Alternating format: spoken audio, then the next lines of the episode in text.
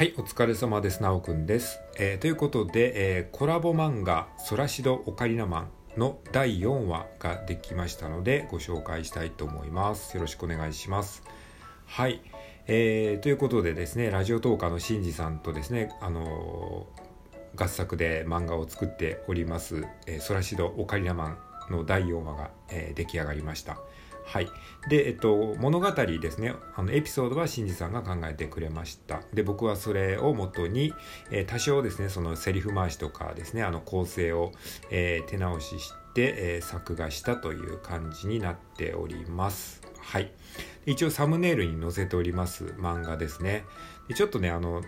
セリフ量が多くなってきたのでこのラジオトークのサムネイルだけではなかなか見づらいと思いますので同じものをですね TwitterX の方にも、えーポストしておりますのでそちらのリンクも概要欄に、えー貼ってありますので、えー細かく見たい方はそちらから見ていただいた Twitter から見ていただいた方が見やすいと思います。はい。まあ見ての通りなんですが、まあ、一応ねあの作者自ら、えー解説しておきますと、えっと、これも4コマ漫画なんですが、えっとですね、今回は、えーカスタネット犬のポチというね、えーキャラクターが登場する、えー回でございます。はい、じゃあまあ1コマ目から解説していきましょうか。まず1コマ目ですね、えーお手と言ってね、犬がね、お手をしてますね。で、それに対してね、あの、通行人のね、あの女性の方なんですかね、は、よくしつけできてるわね、っていうことでね、あの、しつけができてる犬がいます。そしてそれをですね、あの、オカリーナちゃんとオカリナマンが見てますね。はい。で、2コマ目。で、それで、えっ、と、オカリーナちゃんがですね、うちのポチもしつけないとね、と言ってます。で、オカリナマンが、えー帰ったらまた特訓しよう。というふうに言ってますね。どうやらね、この、えーオカリーナちゃんとオカリナマンの、えー家にもね、ポチという、あの、えーね、あのペットがいるらしいですね。はい。で、3コマ目ですね。3コマ目。えー家の庭の場面ですね。で、そこでですね、あの、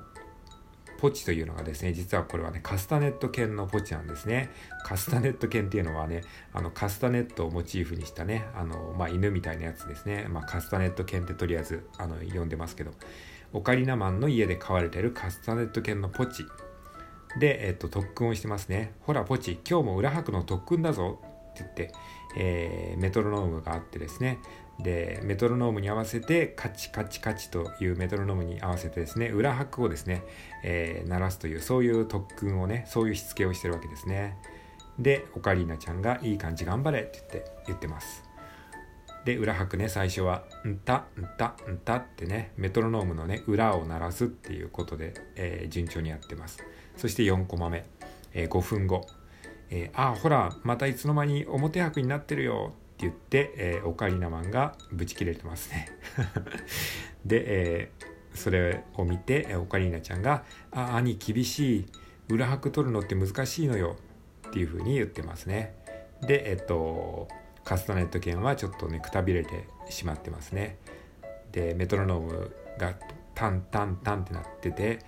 えーカスタネット犬もタンタンタンってメトロノームと一緒にこうね鳴らしてしまってますね。はい。で裏拍が取れないポチでしたっていう風に書いてあります。という漫画ですね。はい。えーまあまあほぼほぼあの原作のエピソードをもとに、えー作画させてもらいました。やっぱねお話が元になるお話があるとすごくね作画するのがまあ楽というか、まあ、自分で全部ね話から考えてあの絵まで描くっていうのは結構大変なんですけれども、まあ、その作業の、まあ、半分をやっていただいてるっていうふうに思うとまたすごくねあの、まあ、自分的にもな自分が思いつかないあの話をねこうもらえるのですごくあの面白いですね毎回ね。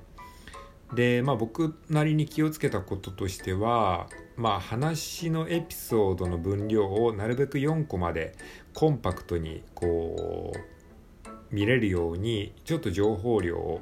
えー削除というか、まあ、削除そんな削除はしてないんですけどまあ綺麗に4コマで分かるような感じでセリフ回しも多少ちょっと変えたりはしてるんですけどであとはまあツッコミ芸ですね。ちょっと個人的にまあ練習してるのはツッコミ芸です。まあ4コマ目のねこのオカリナマンの表情とかもねまああの別にそのめちゃくちゃ怒ってるわけではなくてちょっとその漫画的に大げさにねこうギャグ漫画っぽくあの表現してるんですけど、まあ、ちょっと僕の技術がねあの拙いのでなんか本気で怒ってるように見えてしまう部分ももしかしたらあるかもしれないですけど、まあ、そういう意図はないのであのちょっとねあのふざけてるつもりではあるんですけどね。まあなんていうかねその漫才のツッコミみたいな感じであの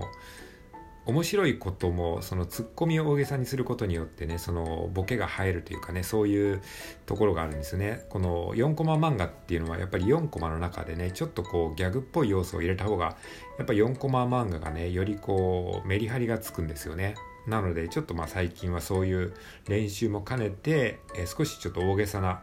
表現をしたりしておりますので、えー、一応そういった点を、えー、工夫してるっていうことをお伝えしておきます。はい。